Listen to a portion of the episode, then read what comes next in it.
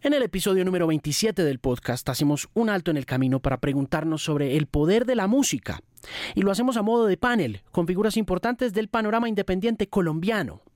Yuri Buenaventura, Gucci, Walter Silva y Nampa Básico reflexionan sobre ser músico en Colombia, ser independiente, trabajar con grandes sellos, sueños, temores y expectativas de un grupo de artistas cuya marca en la cultura popular nacional actual es poderosa e indeleble. Music is Power es el nombre de este episodio, el número 27, un episodio especial de El Podcast por Canal 13. Quiero hablar un poco con usted primero y preguntarle en qué momento de su vida se dio cuenta que la música era poder. Mi nombre es Walter Silva, mucho gusto hermano. Muchísimo gusto, ¿cómo está? Eh, soy cantador de joropo de folclore, desde luego. Nuestra patria está enriquecida de folclore en cada uno de sus, de sus regiones, de sus espacios, de sus campos. Los niños campesinos, llaneros, yo creo que todos nacemos cantantes. Lo que pasa es que no todo lo exteriorizamos o no lo hacemos una forma de vida a futuro, pero cuando uno nace escuchando su música de su entorno, su banda sonora propia, se le tiene que pegar desde todo, desde todo punto de vista. Y yo creo que eso es lo que yo experimenté siendo nacido en el puro campo. Yo soy de, del Casanare dentro de un pueblo que se llama Pore Casanare, que fue la primera capital además que tuvo Colombia. Tiene historia el pueblito. Pero yo nací en el campo, me formé en el campo. Tuve toda la influencia de los cantores de la época que no tenían las posibilidades que tienen hoy. ¿Qué posibilidades los tienen? Los medios, las redes, todas aquellas cosas. Yo creo que nosotros incluso hemos dejado de cantar naturalmente con un cierto interés que nos, era, nos, ha generado desde luego el poder de la música.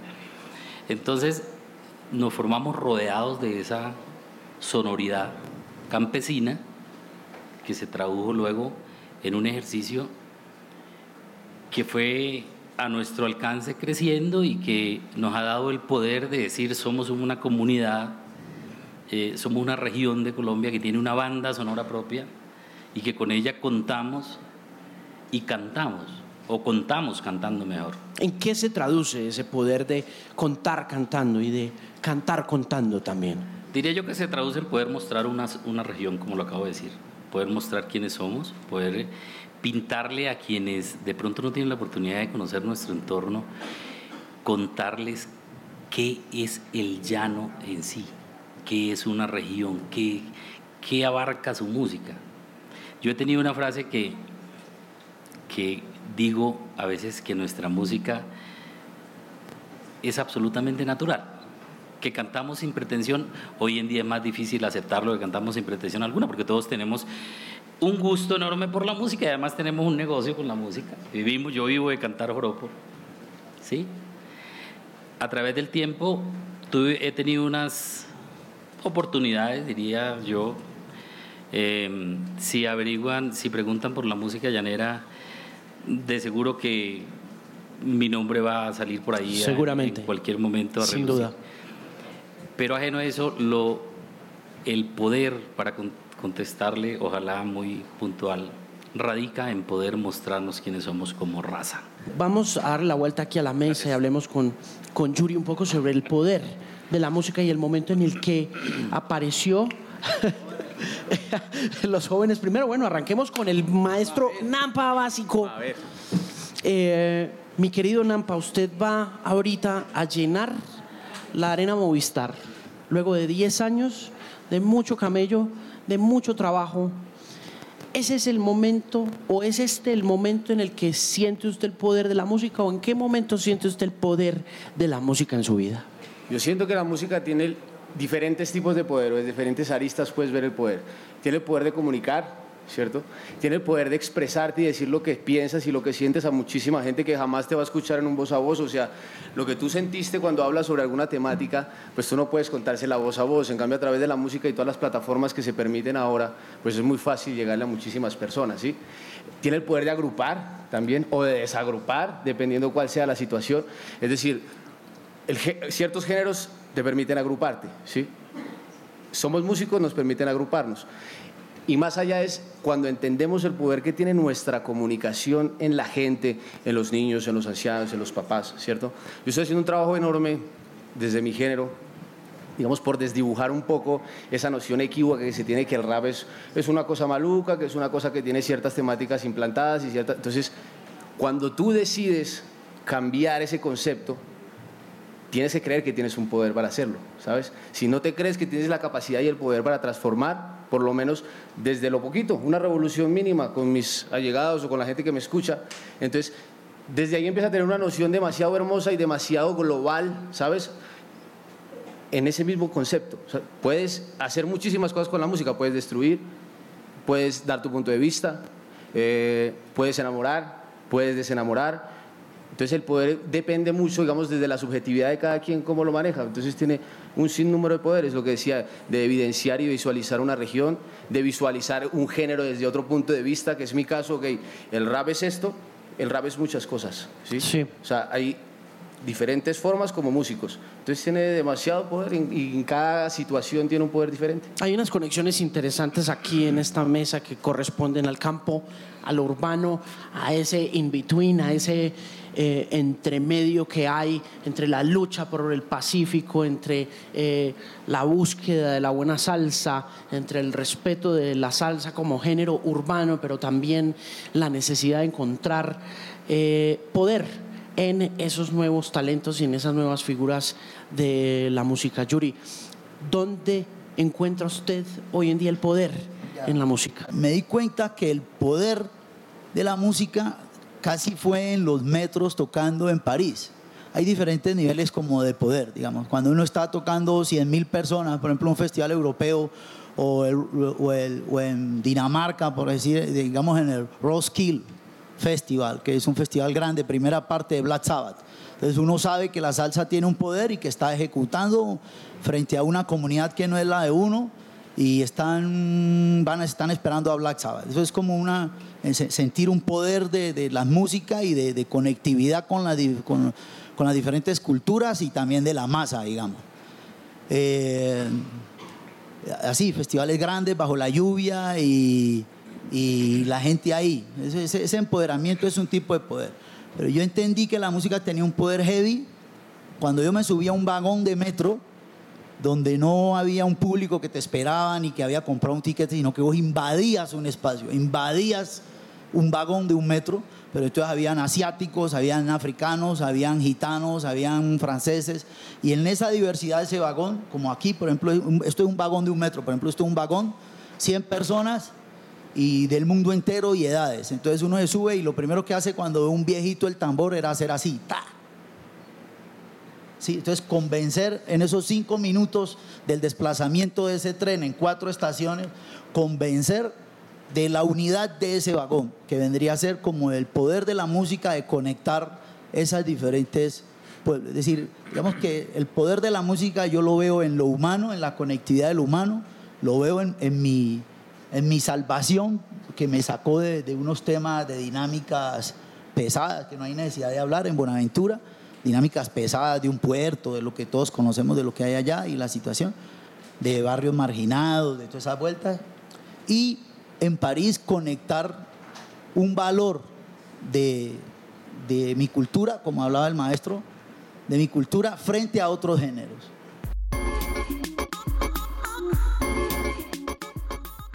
¿Dónde está el poder de la música ahora que parecería que no tiene el mismo que tenía hace 40, 50 años. sin duda no, no, está marcado como, como la generación o lo que estaba diciendo Yuri ahora. Buenas tardes a todos. pero me tocó 2006, justo ahí empecé con mi proyecto como músico independiente que quería vivir de esto y de vender todavía discos. Soñaba todavía con los discos, soñaba con, con disco de oro, disco de platino y disco de etcétera, ¿no? Lo que seguía de ahí para arriba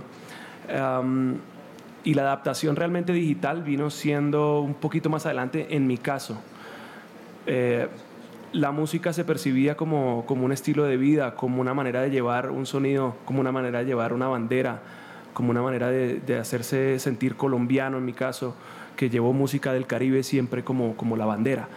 Eh, hoy en día tal vez esa, ese cambio es cómo logras hacer un artista producto o un artista que sea realmente músico, un artista eh, que tenga unos valores musicales, que tenga una identidad, que tenga un camino claro cuál seguir, que tenga una generación detrás que está siguiéndolo. Y es ahí donde digamos que la parte digital se ha convertido en un, en un arma de doble filo, porque también a nosotros nos sirve, como esos, yo estoy en la mitad de dos generaciones entre los que vendíamos discos y los que estamos ahorita peleando por los streams y por cuántos views tenemos en YouTube y por etcétera. pero se ha perdido un poco el norte de hacia dónde van esos artistas, qué contenido están generando, cómo están llevando eh, un mensaje claro a través de qué, o sea, cuál es, qué, qué lo amarra a qué, a dónde. Volviendo a ese tema y volviendo aquí a Don Walter, para preguntarle un poco sobre el ejercicio de ser un músico profesional en un género raizal que ha jugado un papel tan importante en el folclore colombiano, pero que para muchos de nosotros ha sido eh, folclore puro y por esas mismas razones de su condición regional, a pesar de su internacionalización, como le ha pasado a Yuri en eh, su carrera también, pero yo creo que a usted de una manera muy distinta. Supongo que la pregunta es, ¿cuánto lleva trabajando usted de la música, viviendo de la música? Eh, ¿Cuántos años como músico de joropo? Primero que todo, con toda la eh, sinceridad del mundo, tengo que decirle que yo no soy músico profesional, yo soy un músico natural. Yo creo que los músicos verdaderos son en su mayoría naturales. natural. Eh, le decía en mi primera intervención que pues yo vivo de cantar folclore con todas las limitaciones posibles que tenga el folclore a estas alturas de la vida en nuestra eh, en nuestro en la matriz que generen los medios de comunicación. Sí. Eh, ¿Sabía usted? Pues, trabaja en, medios. Yo trabajo. ¿Sabía usted que eh, eh, el folclore todavía hay muchísimos medios que no, no lo colocan? No. Que no lo colocan. No lo ponemos. No lo ponen porque no es su. ¿Cómo es que ahí me dicen? yo he llegado a, a medios con mi silla en la mano me dicen, no, hermano, lo que pasa es que ese género no lo tocamos acá. Sí, claro, es cuestión de formato, es, cuestión de El formato, el correcto. Entonces, yo vivo de cantar joropo eh, hace comercialmente unos, eh, no sé, unos 12 años, yo creo. Estoy ganando por ahí lo de las serenaticas. y digo, gloria a Dios, muy bien. Sí, usted lleva 12 años viviendo entonces. viviendo de, cantar folclore, repito, con todas las limitaciones, no le estoy haciendo un reclamo, ni me faltaba, pero con todas aquellas limitaciones que el folclore como tal tiene ante las corrientes musicales internacionales. Nosotros eh, creo que, eh, aunque ha crecido, la música llanera ha crecido mucho. Tuvimos la oportunidad de, llegar a unos Grammy latinos, de que en la música llanera hay dos tres Grammy latinos ya, que eso era una cosa obviamente imposible, eso, no le pasaba por la mente a ningún loco de la sabana donde nosotros, de donde nosotros somos. Pero se ha logrado. Y vivo en Qatar Europa y repito, ese es el tiempo que llevo pues disfrutando de las mieles de ganarse unos recursitos cantando y le voy a contar algo. Hay gente, muchachos, músicos, hay gente. ¿Aquí hay llaneros? ¿Algún llanero aquí? ¿Pariente? Aquí la Tati es, llanera. Hay gente en nuestra patria todavía que ignora que nosotros los cantores llaneros podemos llegar a tener un público de 15 mil, pues comparado con los públicos grandes, para nosotros es mucho. Claro. Es muchísimo porque hace poco tuvimos la oportunidad de estar en el Movistar Arena eh, y, fue un aforo total. Y entonces, pues no me pregunten si nos dio miedo porque yo estaba en el camerino, yo no había salir si salir al escenario o salir corriendo. Eso fue muy bello, ¿eh? Entonces hay un crecimiento del joropo que nos permite, contestándole la pregunta, sí se puede vivir de cantar folclore colombiano todavía. Se puede vivir de cantar folclore, pero al igual que el folclore, por ejemplo, Nampa, eh, no importa en estos momentos, volviendo al tema de poder, juntando el tema de economía, organizando un poquito como la idea de dónde viene esta conversación y hacia dónde va, partiendo de la base de la música como un eje de poder y entendiendo también la economía como un punto crucial del ejercicio de ese poder. Eh, puede ser joropo, puede ser RB, puede ser hip hop, puede que no te pongan en la radio, ¿no? Puede que no te pongan en la radio y puede que no seas popular a pesar de que estés haciendo lo que está de moda, ¿no? O sea, eso ha pasado con su carrera de alguna manera. Usted no es una figura que se haya visto privilegiada por el hecho de pertenecer a un formato moderno, ¿no? Y ahí no radica, digamos, el poder tampoco de, de, la, de la música como tal, de hacer uno u otro género, de pertenecer a un lado u otro de, del, de la conversación. Yo, yo, pienso que hay varios puntos que me parece importante tocar y es para nosotros, yo, digamos, mi género transversal es el rap. Para los raperos es durísimo, o sea, si para el llanero es difícil llegar a los medios, para el rapero más, por lo que venía diciendo.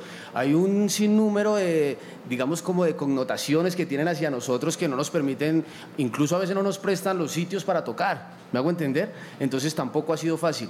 Y yo pienso que, si bien yo entré en una era digital, ¿cierto? Eh, que intenté entenderla e intenté meterme a las buenas o a las malas, pero me metí, tampoco es fácil, me hago entender, porque hay muchas personas y muchos, yo soy músico independiente, entonces hay muchos músicos que tienen una infraestructura de medios detrás pues, que nos llevan un billete, pues madre, entonces para nosotros es muy difícil competir y yo tengo que decir que por más de que yo haya ingresado a las lógicas digitales y que haya entrado como en esta nueva era, yo nunca he sacrificado el contenido.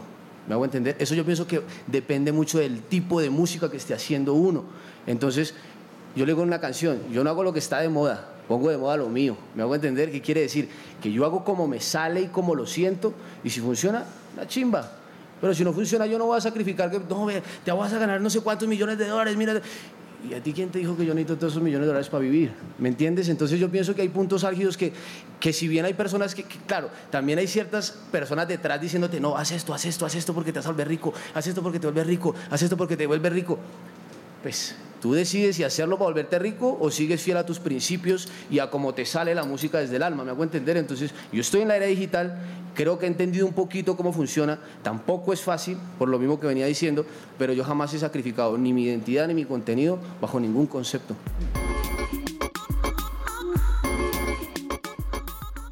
En el año 1995, 94, 95 yo grabé el primer álbum. Y en el 96, cuando íbamos en 120 mil copias del primer álbum, una Mayors cogió la licencia Universal. Y llegamos a 1.250.000 copias del primer álbum. ¿Sí? En esa época el disco de oro eran 100.000. ¿Sí? Entonces íbamos en 10 discos de oro. 12. Con salsa. ¿Me entendés? Pero fue en francés. Entonces fue en un mercado francoparlante. Cuando viene el año 2000, que yo ya llevo tres años de gira, que ponemos la salsa en el espacio mediático, eh, radio, televisión, los franceses emiten hacia 60 países del mundo y sobre todo África, como Estados Unidos hacia América Latina, ¿sí? Entonces cogimos ese mercado de África, de África con la salsa. Pero en el 2000, yo lo puedo decir porque así lo sentí, o sea, yo lo sentí así. Había como una orden que yo no sé de dónde vino, que las músicas con textos sexuados era la línea. Era una línea. O sea, yo sentí que eso hizo así. ¡Pah! O sea, toda esa vaina de que, de que mi tambor, de que mi país, que el discurso se alineó en todo un discurso ni siquiera sensual, porque el bolero es sensual. Sexuado, la mujer objeto, la mujer de consumo. Sí. Entonces ahí coge esa línea y yo no cogí esa línea. Pero yo estaba acá. O sea, yo estoy en los charts y estoy vendiendo y estoy arriba. Yo dije, voy a, voy a girar aquí. Giro aquí. Tenía 24 años. Dije, giro ahí. Ese es lo que estás diciendo. Es una pregunta que el músico se hace. Giro aquí. ¿Participo en esto o qué? ¿Y qué pasó? ¿Qué hizo? Pues yo no giré. Y entonces- no, no, no, pero, no, o sea, pero eso, eso es terrible porque uno sabe, uno sabe que se fue para otro lado ¿Qué hizo la y- carrera? ¿Qué pasó con la carrera? y que la máquina va para acá. Que la máquina va para acá y vos estás en la máquina y, la- y vos decís, yo no cojo por aquí. La máquina te escupe. Y entonces, ¿qué pasa ahí? Entonces, ¿Pierde poder? Claro, se pierde poder mediático, porque ya no entras en la prioridad. Encima de eso, en Universal París saca como mil discos al año. Entonces vos tenés agendado para el 20 de octubre salir y- Elton John le dio por salir, o a Texas, o a YouTube, que estaban en Mercury, porque yo estaba en el sello Mercury, que es un sello pop. Porque cuando empecé a vender, el que me agarró fue el sello pop. No fue Island, el sello, no fueron sellos de World Music, fue Mercury por, por venta. Entonces yo entro en la dinámica del sello pop. Entonces cuando salen artistas de la pop, pues el taponazo es muy bravo, ¿no? ¿Pasa de vender cuántos discos? ¿Pasa a vender 12 millones de de discos Eso, a vender no, cuántos? Millón doscientos. Millón Ah, doscientos. millón doscientos a vender De cuántos? millón doscientos a ciento y pico. A 100 más música de película, otra 100 de- de otro. Después 80, pero ya viene la industria también cayendo, ¿no? Ya viene todo, ya viene lo físico, viene bajando. Entonces, digamos que la elección, cuando, él, cuando el compañero Nampa, ah, El compañero Nampa dice eso, de ese giro, de dar ese giro o no darlo, ya es una decisión personal de cómo vas a caminar la vida, si la vas a caminar, cómo la vas a caminar. Yo- a mí me tocó ese giro, eso, eso fue impresionante porque eso fue como, como, si hubiese, como si un cerebro hubiese dado una orden, porque todo lo que se firmaba, todo lo que se mercadeaba, todo lo que se publicitaba, la prioridad era esa línea. Ah. Yo creo que a Gusi le pasó eso un poquito también. ¿A usted no le han dicho alguna vez, bueno, hermano, haga reggaetón y ya? Me va a poner a hablar, maestro. Ya que Pues estamos usted- aquí. Sí, porque Sí. volvemos al tema. O sea, estamos hablando de pop, ¿no? Bueno, yo salí con una canción que se llamaba La Mandarina, ¿no? Fue el primer, la primera canción 2006. Eh, y la mostré en disqueras. En puertas, toca uno puertas, empieza a salir al mercado. No, pero métale, métale el... Sí, eso que está hablando Yuri, el sexismo, métale el reggaetón, que estaba ya en esa época la gasolina en furor y todo lo demás. No. Pero me obligaba a eso, a cerrar la puerta. ¿Por qué? Nos vamos independientes. ¡Pam! Nominación Grammy Latino 2018 Mejor Álbum Cumbia Vallenato. Con ese álbum independiente. Y ahí sí la disquera, oiga, siga. ¿Y qué vamos a hacer? Vamos a seguir por esta misma línea. Perfecto, ahora sí. Le creemos el proyecto. Sigo una, una relación con, con- con Sony Music de, de unos años. Logramos mantener un grupo ahí vigente. Eh, luego yo empiezo mi carrera en de- eh, como artista solista. Em, y cuando ya vengo con esa carrera de solista, otra vez nominaciones al Grammy Latino, eh, reconocimiento por lo que hago, por mi música, por el vallenato, mi fusión y bueno, todo lo demás. Y de pronto entra a la mesa algo que incomunica mi, em, ¿cómo decirlo? mi identidad con el que está haciendo el trabajo, que no es un equipo de trabajo que te pone prensa, que te pone eh, marketing, que te pone eh, gente que sale a radio contigo y se la guerrea contigo y te empiezan a entorpecer el camino de ¿para dónde vamos? No, es que hay, que hay que jugar en esta liga, hay que jugar en la liga de lo que está pasando con lo urbano y con el reggaetón y con, con este fenómeno que, que todos queremos y que se puede, que se puede a- digamos que acoplar a lo que yo hago hoy en día, pero el contenido de letras a mí no me convencía. No, pero vaya, yo ya tengo un disco listo, ya lo tengo listo, saquémoslo. No, y empiezan a frenarte y a frenarte y a frenarte y a frenarte. Y ¿qué hago yo acá? me pongo a hacer ese álbum, me doy el brazo a torcer y me voy a producir con gente afuera, que era donde estaba la máquina sonando, otra vez de vuelta a Mercado Miami, digamos que vuelve otra vez Miami a resurgir, a sacar productores, a sacar compositores, me voy para allá a jugar ese juego, pero con mi disco duro, aquí abajo, con mis cajitas y mi guacharaquita y mi, y mi acordeón y mi, y mi percusión. No, pero metámosle el tunca, listo, metámosle el tunca tunca, pero metámosle mi cajita y mi vaina. Ajá. Y los manes, wow, claro, eso suena a Colombia. Pero había, estaban pasando tantas cosas en la industria que de pronto el acordeón para la disquera adentro dejaba de ser cool. No, es que el acordeón no es cool. Pero ¿cómo así? Si yo toco con acordeón hace 13 años, ¿cómo va a dejar? No es cool. Si yo toco y sigo tocando y sigo... Yo tengo que respaldar lo que estoy haciendo y lo que va por mis venas es eso. Sí. Y empieza a entorpecerse el camino hasta que yo digo, ¿saben qué? Gracias, gracias. Y vuelvo a tomar mi camino independiente de hace un año, ¿Y cómo va? creyendo bien. creyendo. porque creo en lo mío, porque creo en lo mío. Y así como Yuri creyó en su tambor, yo creo en mi acordeón. Y yo creo en mi vuelta de Caribe. En eso es lo que yo creo.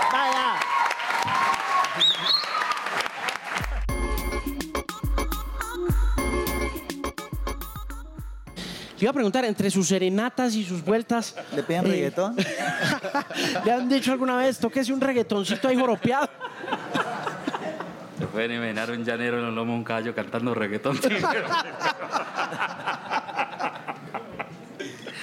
no, no, no, no. Pero eh, eh, la música, el folclore. eh, alguien decía, Yuri, maestro, que, que, el, que todas las músicas del mundo tienen mucho de folclore. Claro, Total. total. Sí, eso a mí me Toda la llama música popular viene del folclore, no hay nada que hacer. Sí, hay, eh, y, y pues es libre. Hay, hay un filósofo que los jóvenes conocen mucho, a ver si lo encuentro aquí, perdónme un segundito, Bien pueda vaya que buscándolo. dice lo siguiente, dos puntos. Mira. Lo que es ponerle los ojos al sol desde niño.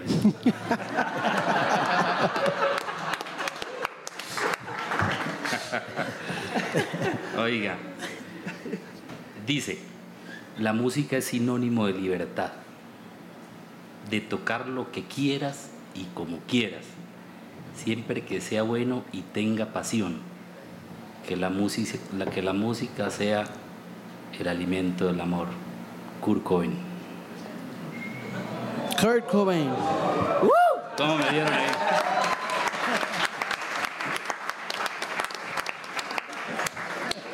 ¿Cómo me dieron ahí? Muy bien, Ahora, muy bien, muy yo, bien. yo, yo, un llanero, eh, se me quedó el sombrero en el carro, para Dios. Porque, porque yo no uso sombrero para lucir llanero, yo uso sombrero porque el sombrero viene conmigo desde, desde niño. Y, y el día que yo salga, muchachos, a cantar sin sombrero en un concierto de folclore llanero, pues los, llaneros, los llaneros me van a decir, ¿este man qué? Venga, le pregunto una cosa sobre eso, porque ha habido veces en la cultura popular en las que la música popular que viene de ese folclore termina volviéndose la norma o se va volviendo como la música popular del momento. Le ha pasado, por ejemplo, a los británicos cuando hicieron el proyecto de Mumford and Sons en su momento. ¿Qué pasaría, por ejemplo, para ustedes los llaneros si de repente ex- explotara el joropo como un fenómeno comercial? ¿Cómo? Dejaría de ser natural. Así de sencillo. A veces uno, a veces uno quisiera, el beneficio propio, quisiera que uno volvieran las disqueras y, y- y se vendieran los discos como antes y todas esas cosas, porque eso desde luego lo, lo beneficia a uno. Claro. Pero se pierde la naturaleza, hermano. Yo considero que, que en la naturaleza está eh, el secreto, el hilo conductor entre nosotros, los expositores y nuestros interlocutores. ¿Por qué? Porque yo escribo lo que se me da la cuin cuin gana. ¿sí? Yo escribo lo que yo quiera escribir. Todo lo que están hablando acá, que, que dimos la vuelta, todos, eh, según mi entender, nos enfocamos allá, en el famoso giro que nos dio el maestro Yuri, por ejemplo. El famoso giro que no dio usted, en, el famoso giro que no dio... Claro, porque esa es la otra vuelta, lo que le decía. Usted decía al comienzo... la libertad de querer hacer nosotros nuestra música. Y usted decía al comienzo de la conversación un poco, usted decía, perdón lo interrumpo, usted decía al comienzo de la conversación que eh, pues muchas radios y muchos medios no radian esa música pero es la pregunta también, vuelvo y se la hago porque me parece curioso mirar las cosas desde el otro lado. ¿Qué pasa cuando una canción de un artista que viene de una región o que viene de un folclore estalla? ¿Qué tipo de responsabilidades aparecen? Y porque con todo el poder que viene con que una canción se vuelva un fenómeno, sea una cumbia, sea un reggaetón, sea un vallenato, sea una salsa, pues viene también de pronto una preocupación por un desgaste o, por una falta de autenticidad, por decirlo de alguna manera. Si va auténtica lleva absolutamente una responsabilidad hermosa sobre los hombros y es eh, el sueño del llanero de que su música, el sueño de la región de que su folclore estalle, como dice usted. Si es comercial, viene obviamente el sueño de que sus promotores, sus gestores, pues también encuentren eco allí. Pero aún así, yo no quiero ser... la música que yo hago es, conservadora de sus raíces, pero en el joropo incluso está pasando lo mismo que sucedió con el vallenato. Eh, hay una corriente que mantiene sus raíces y hay una corriente. El grupo que más gira por el mundo llevando la palabra joropo es un grupo que se llama Cimarrón. Sí, ese es, el heavy metal del joropo. peruano y con, con de, de, todo. Sí, no, a mí me parece que me parece que son la metálica del joropo. El, el, texto que leí del, del filósofo no es precisamente para llegar allá. La música es libre, porque hagamos folclore, no, no, queremos nosotros eh, encerrarnos allí en, una, en, un, en un cascarón y no permitir que la, que la palabra joropo sea expuesta al alcance de cada quien. La forma es de cada quien. El espacio lo logra cada quien. Yo estaba leyendo hoy el más reciente reporte sobre independencia a nivel internacional y me encontré con una cifra apabullante en términos de economía y de poder también del negocio independiente de la música. Un holandés, un experto que se llama Mark Mulligan, publicó un informe en el que dice que en 2018 la música independiente en total, en su totalidad, la globalidad de la música independiente produjo 654 mil millones de dólares. Es la participación en el mercado más grande del negocio de la música. Y eso de primerazo le llama a uno mucho la atención porque hace 25 años el independiente no tenía ese poder como comunidad. Pero cuando uno se pone a mirar, maestro Yuri, el eh, uno a uno de esa comunidad, porque uno dice, la torta de la participación del negocio de la música está en manos de los independientes y 650 mil millones de dólares hacen parte de esa participación de ese mercado. Uno dice, eso es un platal. Pero cuando uno se pone a mirar la plata que se hace el músico independiente promedio en el mundo, se encuentra con otra realidad, que esos 650 mil millones de dólares están hechos de ingresos per cápita de 10 mil dólares al año. Entonces uno dice, pues sí, chévere ser independiente, pero muy jodido también, muy complicado. Cuando se es independiente, ya teniendo la experiencia que tiene usted, ya habiendo dado el giro, ya habiendo echado para otro lado cuando pudo haberse quedado en el camino oscuro, en el lado oscuro de la fuerza, eh, ¿qué cosas buenas llegan y qué cosas malas llegan? Como para que también quienes estén acá sepan un poco qué viene con el territorio, qué viene con el camino de ser independiente. Muchachos, la historia de cada individuo es su historia. Cada cual la camina y la siente como es. Lo que sí veo en lo que está diciendo Alejandro es que nosotros sí somos una potencia de contenido. Eso es lo primero. potencia de contenido. Ya hay una juventud que se forma, ya hay una circulación de información global. Eso, muchachos, es nuevo, relativamente nuevo, pues desde mi punto de vista, porque aquí hay unos manes que nacieron en eso. Lo digo, es relativamente nuevo. El desafío es cómo ese contenido entra a jugar en lo que está diciendo Alejandro. ¿Cómo vamos a entrar a jugar? Y si le vamos a vender ese contenido para osteoporizarlo, para destruirlo, o ese contenido va a ser una herramienta de poder de nación. ¿Me hago entender? ¿Me siguen, no? Es decir, vamos a coger ese contenido. Voy a hacer un paréntesis de una. Mire, la vuelta fue así. No, es que una cosa es cuando uno la cuenta, no es cuando uno estuvo ahí, ¿o no? Europa no sabía cómo quedarse con el mercado cubano porque era tierra de nadie. ¿Me hago entender? Los Estados Unidos bloqueados, nadie podía negociar con Cuba. Entonces se inventaron un sistema de llegarle a Cuba y al mercado cubano. ¿O que voy? el franco cambió al euro, el poder adquisitivo se cayó las colonias, las islas de Francia, Martinica, Guadalupe, La Reunión, eran destinos turísticos, pero se pagaba en euros. Entonces, como el salario mínimo es de 1.500 y un salario de vacaciones es el treceavo mes, la gente gasta en vacaciones ese treceavo mes, que son 1.500 euros. Entonces, con esos 1.500, el obrero, el trabajador europeo, tiene que ir de vacaciones, ir y volver.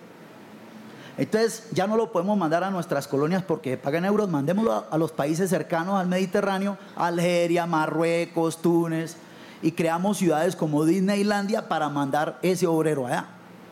Pero llegó el islamismo. Entonces, ¡pim!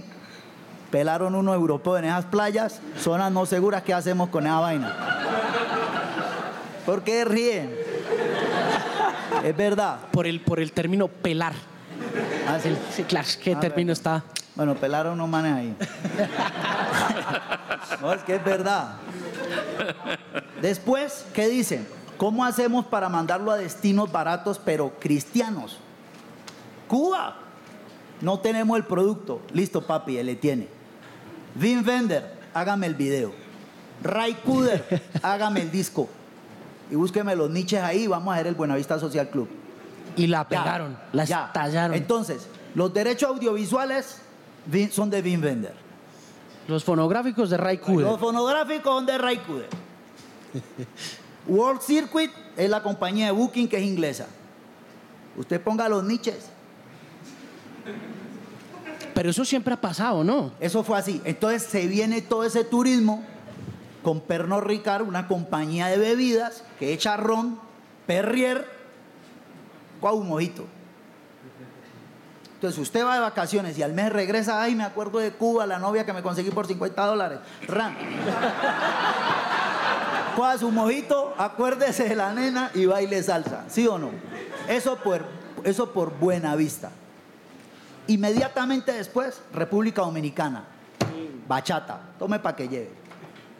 Entonces, destino Punta Cana, La Habana.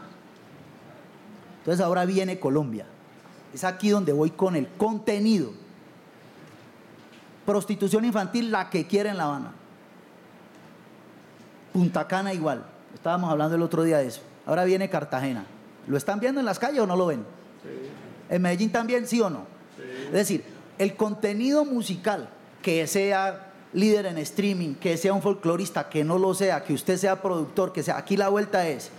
No, en este instante mi, mi pensamiento no es cuántas views tengo o cuántas vainas tengo, porque finalmente eso es parte de la dinámica de cual y la estructuración comercial de cada cual y si le interesa o no le interesa, si la entendió o no la entendió, ¿sí o no? Pero finalmente es qué producto vamos a vender desde Colombia y a quiénes vamos a traer. O sea, el producto lo vamos a, vamos a hacer el giro o vamos a hacer una masa independiente fuerte que pese con productores audiovisuales, con, con disqueras, con músicos, con un patrimonio. Eh, para mí esa es la pregunta seria de esta reunión, digamos, me la, me la hago escuchándolos, porque no, no, no, la, no la tenía, pero me la hago escuchándolos porque finalmente no es porque yo hago salsa que no me escuchen porque la batalla del hombre es la misma. Y yo creía que él la tenía más fácil. Sí, de pronto el maestro tiene una batalla desde el folclore y de pronto piensa que para uno es más fácil. O por ejemplo el caso tuyo, Gusi, vos un man pinta, vos sos joven. O sea, o sea, es un man pinta, es un man joven. ¿Me hago entender? ¿Sí o no? Bacaneado, bacaneado, todo sea, o sea. Pero y juega- tú dices, juega- Este man no tiene, este man no tiene problema y lo tiene. Y lo tiene, el, No, el mismo. Pero también juega en contra. También juega en contra, porque te ven a ti, te perciben como una cosa y cuando tú cantas otra, este man Este no me cuadra y entonces empieza la parte también negativa de la vuelta. ¿Cómo Tremendo, tú luchas con eso cuando te ven a ti en, la, en tu discurso? Soy el artista que hace música caribe, influenciado por muchos eh, artistas dentro del vallenato y del folclore en general, o del Joe Arroyo, o de Carlos Vives, o de Diomedes. Una mezcla de todas esas cosas, pero también al crecer en Bogotá te gusta John Mayer y te gusta Dave Matthews y te gusta un pocotón de cosas. ¿Cómo hacer que ese empaque del que tú estás hablando ahora, de que vos un man pinta así, pero esa vaina también juega en contra porque el personaje que ven cantando vallenato es distinto a este personaje? Pero yo voy más allá, porque yo voy al estudio de la música, yo voy y me siento con los juglares, voy y me siento con Emilianito, voy y me siento con Carlos, voy y me siento con Silvestre, voy y me siento con los que están en la película y en el ruedo. Pero créeme que también eso que acabas de decir también juega en mi contra de vez en cuando. Y es jodido.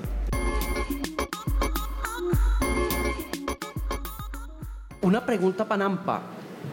Eh, hablando sobre, sobre, la, sobre el informe de la independencia del que les estaba hablando ahorita, hay varias cosas que dicen los independientes que les gustaría tener en la vida como independientes. Hay como prioridades, hay cosas que uno también eh, eh, quisiera saber de los músicos a los que ama. Y es, eh, ¿cuál es esa vaina que usted quiere que pase en su vida? ¿Cuál es en estos momentos esa aspiración? Y la preguntaba para los cuatro también, como para ir cerrando un poco. ¿Cuál es la aspiración más grande que tienen como músicos independientemente de si pertenecen a una major o no? Mi noción en la vida y siempre mi sueño en la vida ha sido ser feliz o por lo menos estar tranquilo. Entonces ahí es donde también entra a negociar, entra a ver qué tan negociable es qué. ¿Me hago entender? ¿Te mueres feliz o rico? ¿Me hago entender? Empiezan a jugar, digamos, como que otras. Y yo pienso que hay un tema aquí de desconocimiento que me parece bonito el espacio para decirlo y es: las mayors nos han vendido una idea de que solo ellas pueden hacer ciertas cosas, ¿sabes? Nosotros aquí tenemos, yo, aquí está mi parcerito Maki, hay un poco de parceros que han camellado desde hace mucho tiempo. ¿Y qué pasa? Si nosotros desde nuestros, primer, de nuestros primeros aliados son los parceros, ¿sí me hago entender? Entonces, si nosotros empezamos a construir desde ahí, pero ojo, es construir, porque es que la cosa aquí no creen en los procesos. Entonces quieren que tú, que tú eres la productora audiovisual y me hagas un video y quieres que te lleguen ya 10 mil dólares al otro mes de lanzar el video y eso no va a pasar. ¿Me hago entender? Si tú empiezas, yo tengo, mi, mi- mi socio en el, en el equipo es Alca, con el que yo empecé a trabajar desde, que, desde, desde cero, digámoslo, hace 10 años. Empezamos a trabajar 10 años y trabajamos gratis 7 años, di- ¿qué? 6 años. ¿Me entiendes? Entonces, si tú empiezas con tu parcero y se le dice, vea, Cuchito, usted va a hacer los videos, ¿sí o no? Yo le voy a dar un porcentaje de todo lo que genere los videos, pero no va a ganar un nada en unos 4 o 5 años. Esto es un negocio y esto es a largo plazo. Entonces, ya tengo mi productor audiovisual que son los parceritos y vamos exigiéndonos los unos al otros. Si la canción quedó mala, tú como productor audiovisual dices, no, la mierda, no te voy a hacer un video de eso, eso está muy feo, ¿sí? Ok. Luego está el productor. Si tu letra es mala, por ejemplo, Alca me da palo la que no se imagina. Entonces, ah, pues si te coro tan feo, güey. Entonces, nos retroalimentamos. Entonces ya tengo mi parcerito que es el productor, mi parcerito que es el de audiovisual. ¿Sí me hago entender? No quiere decir que esa relación va a ser para toda la vida. Me hago entender porque hay gente que trabaja cada quien a su ritmo y hay momentos en que se separan. Eso va a pasar. Pero si en un primer momento nosotros damos cuenta que, ok, puedo grabar mi canción, ok, puedo tener un parcerito que me haga los videos, ok, ya la información está hecha, en, internet está cómo monetizar, cómo abrir tu cuenta de AdSense, cómo colgar a través de otras plataformas tu, música a las tiendas digitales. ¿Qué pasa? Que los músicos, la mayoría creativos somos perezosos para el protocolo, ¿sí? Pero hay que hacerlo, porque si no lo hacemos, pues no, es que la música no da. ¿Estás en Psycho? No. ¿Estás en Asimpro? No. ¿Estás monetizando las tiendas digitales? No. ¿Cómo putas te va a dar si no estás haciendo las cosas? ¿Me hago entender? Hay que hacer el protocolo por más de que sea perezoso. Hay que hacerlo.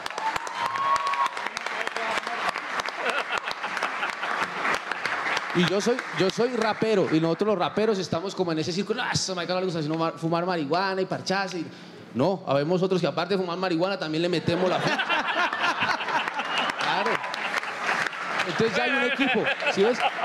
Se construye un equipo y desde ese equipo ya se puede trabajar. Nosotros, el canal de YouTube, Balvin tiene un canal de YouTube igual que el mío, él con muchísimos más millones, pero entonces empieza, aquí, aquí yo siento que, la, digamos, las nuevas TICs empiezan a jugar un papel importante en el tema de competencia. Tengo un canal igual que el tuyo, si hago música buena, pues funciona. En algún momento va a llegar a eso, entonces ya tienes un crew ya puedes producir música y videos, que es lo que necesitamos. Y a medida que eso se va potencializando, si el pasito de los videos se queda, empieza, Cuchito está quedando, papi, los equipos. No, ah, bueno, mijo, todo bien.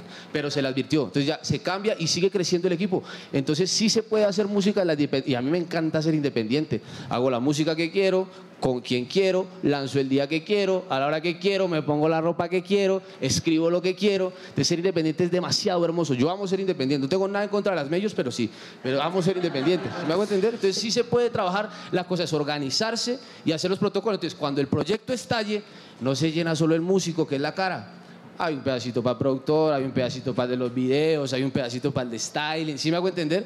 Y somos independientes. Y hay otra cosa cuando no se quiere dejar ganar la gente es muy difícil, porque también somos así, ah, es que soy tan, hazme el video gratis, hazme las fotos gratis porque es que soy tan. Aquí no hay, no hay estrellas todavía, me hago entender. Entonces, si tú trabajas desde la humildad y aceptando, bueno, Cusito, ganemos todos, no pasa nada. Entonces ahí sacamos a las mayors y nos potencializamos. Pues vamos a ver qué pasa con ese tema, pero ya las están sacando de alguna forma porque como les digo, la participación en el mercado de la independencia es mucho más grande que la de las majors juntas. Eh, la pregunta entonces vuelve como para ir cerrando y para abrirles a ustedes y para cerrar un poquito como la grabación. ¿Qué espera? ¿Cuál es su expectativa? ¿Cuál es su sueño como músico independiente en la actualidad? En la eh, actualidad, bueno, sacar ese famoso disco que, que está encajonado hace tanto tiempo por cuestiones varias, todas de aprendizaje, saco lo positivo de todo esto y es em, creer sí en mi independencia, creer en mis sueños y si llega una major más adelante, perfecto, pero pues ya hay unas condiciones porque como he pasado por la guerra, entonces ya sé cuáles son, mira, mis cicatrices son estas y esto tiene un valor, ¿no? Y ahí ya podemos negociar de otra manera, ¿no? Se sienta uno ahí en el, en el caguán de nuevo a, hablar ahí con, con, la gente y decir, listo, tratémonos bien y con unas condiciones. Eh, mi sueño es sacar ese álbum, sacar ese álbum que va a ser a final de año. Eh, saco un próximo sencillo ahorita en septiembre. Eh, vengo a hacer una canción con uno de los ídolos grandes míos, que es Carlos Vives. Es un sueño que llevaba persiguiendo 25 años. Y después de, de, seguir toda su línea de música que me ha inspirado tanto, hoy en día puedo sacar una canción de él y es un clásico vallenato hecho a nuestro estilo.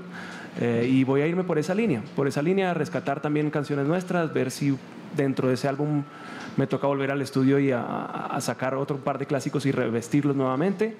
Eh, y ese es mi plan a futuro y hacer una gira que voy a empezar el primero de febrero aquí en el Arena y ya cerramos la fecha y invitados todos.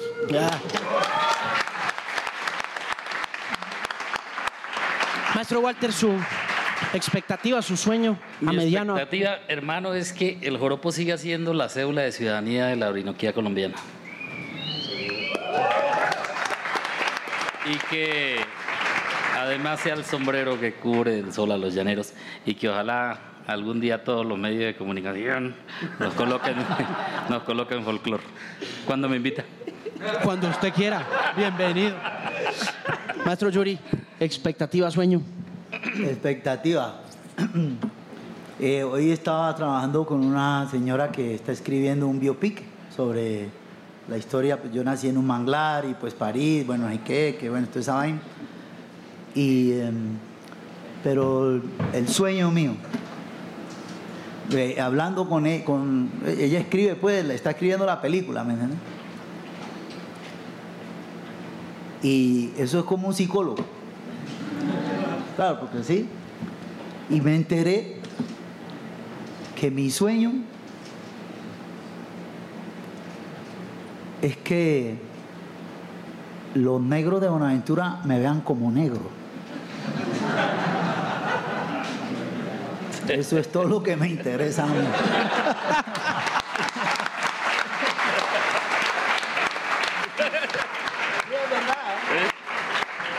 Yo soy negro por dentro, pero yo no me ¿Y qué hay que hacer entonces? ¿Cómo Ah, Pues yo creo que eso va a ser... eh, pues usted se ha ganado mucho un No, poco yo- esa, ese espíritu negro que tiene, ¿no? Eh, no, es que la etnia se confunde con los colores. Y la etnia sí es negra. Pero cuando yo era niño yo me veía en el espejo y, y no me veía negro. Yo me veía pues paisita, porque soy de origen, mis padres son paisas, pero nací ahí. Y me, y me di cuenta que finalmente lo que yo estoy buscando es eso. O sea, con la música, eh, ese reconocimiento de mi comunidad étnica, pues uno puede hacer lo que sea, pero si cuando dé el giro completo llega ahí y no llega y, llega perdido, dejó de pertenecer a donde es. Es decir, como que los contenidos, ya trayendo ese ejemplo acá a ustedes y a las profesiones de cada uno, es nunca vivir una vida de una vocación, sea camarógrafo, sea y salir de un- de un sueño, a coger el sueño, echárselo y salir, y al volver al punto, la gente no te... re- eh, eh, tú er- o sea, ¿entendés? no tiene sentido. No tiene sentido porque no vamos a poder mirar al otro a los ojos. Y me imagino que la tragedia más grande para una persona mayor, vieja, ya un viejito, no haberse perdido, ¿no? Es un buen sueño. Muchas gracias por estar aquí de nuevo. Mr. Nampa.